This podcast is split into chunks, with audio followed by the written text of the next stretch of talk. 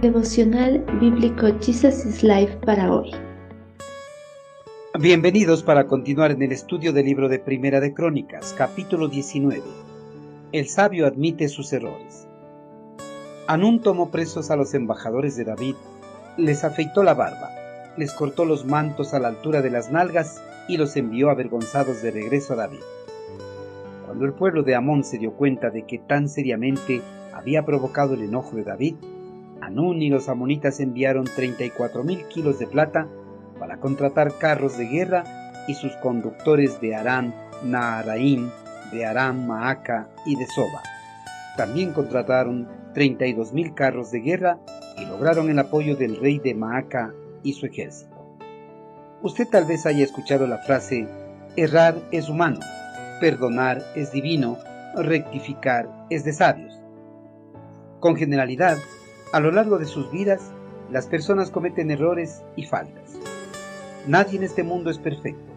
Absolutamente todos están predispuestos a errar en algún momento de la vida. Pero esto no implica que deban estar tranquilos con sus errores, pues las personas sabias reconocen sus errores y rectifican, pero las personas necias en su necedad perseveran en ella. En el pasado, Anún el rey amonita cometió un error muy grave al despreciar la amistad de David. En su necedad, el monarca no reconoció su error, más bien permaneció en ella ocasionando la ruina de su nación. Entre David y Naas, rey de los amonitas, había existido una estrecha relación de amistad. Por eso cuando el monarca hebreo se enteró de que su amigo había fallecido, envió a sus emisarios para expresar sus condolencias a su hijo Anún el nuevo monarca amonita, al igual que los comandantes de su ejército, interpretaron erróneamente las acciones de David. Por eso capturaron a los emisarios israelitas y los degradaron en presencia de todo el pueblo amonita, despreciando así la buena voluntad de David. Anún interpretó mal las intenciones de David, debido a que exageró sus sospechas.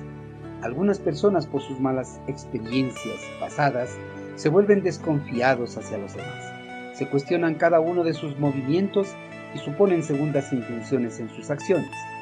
Sin embargo, es importante ser cautelosos y sabios cuando se trata con otros. No se debe imaginar que cada acción es mal intencionada. Después de unos días, Anún se dio cuenta que había cometido un error al tratar mal a los emisarios de David y tuvo miedo de las posibles represalias que podría tomar el monarca en contra de su reino. Por eso, Anán y los hijos de Amón enviaron mil talentos de plata, suma equivalente a 312.100 libras esterlinas, para conseguir los servicios de mercenarios extranjeros, carros y gente de a caballo de Siria para que les proteja de la ira de David y del ejército hebreo. En lugar de admitir su error y buscar perdón y reconciliación, Anún, en su insensatez, gastó una gran suma de dinero para cubrir su falta e internacionalizó el conflicto al contratar a las naciones sirias para que pelearan a su lado en la guerra. Queridos hermanos, Anún desprestigió a los emisarios del pueblo hebreo al interpretar erróneamente las acciones de David.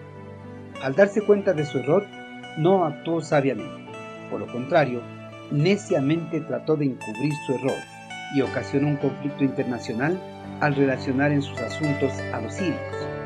Al igual que Anún, Muchas personas, a pesar de saber que han cometido un error, no son capaces de admitirlo y rectificarlo.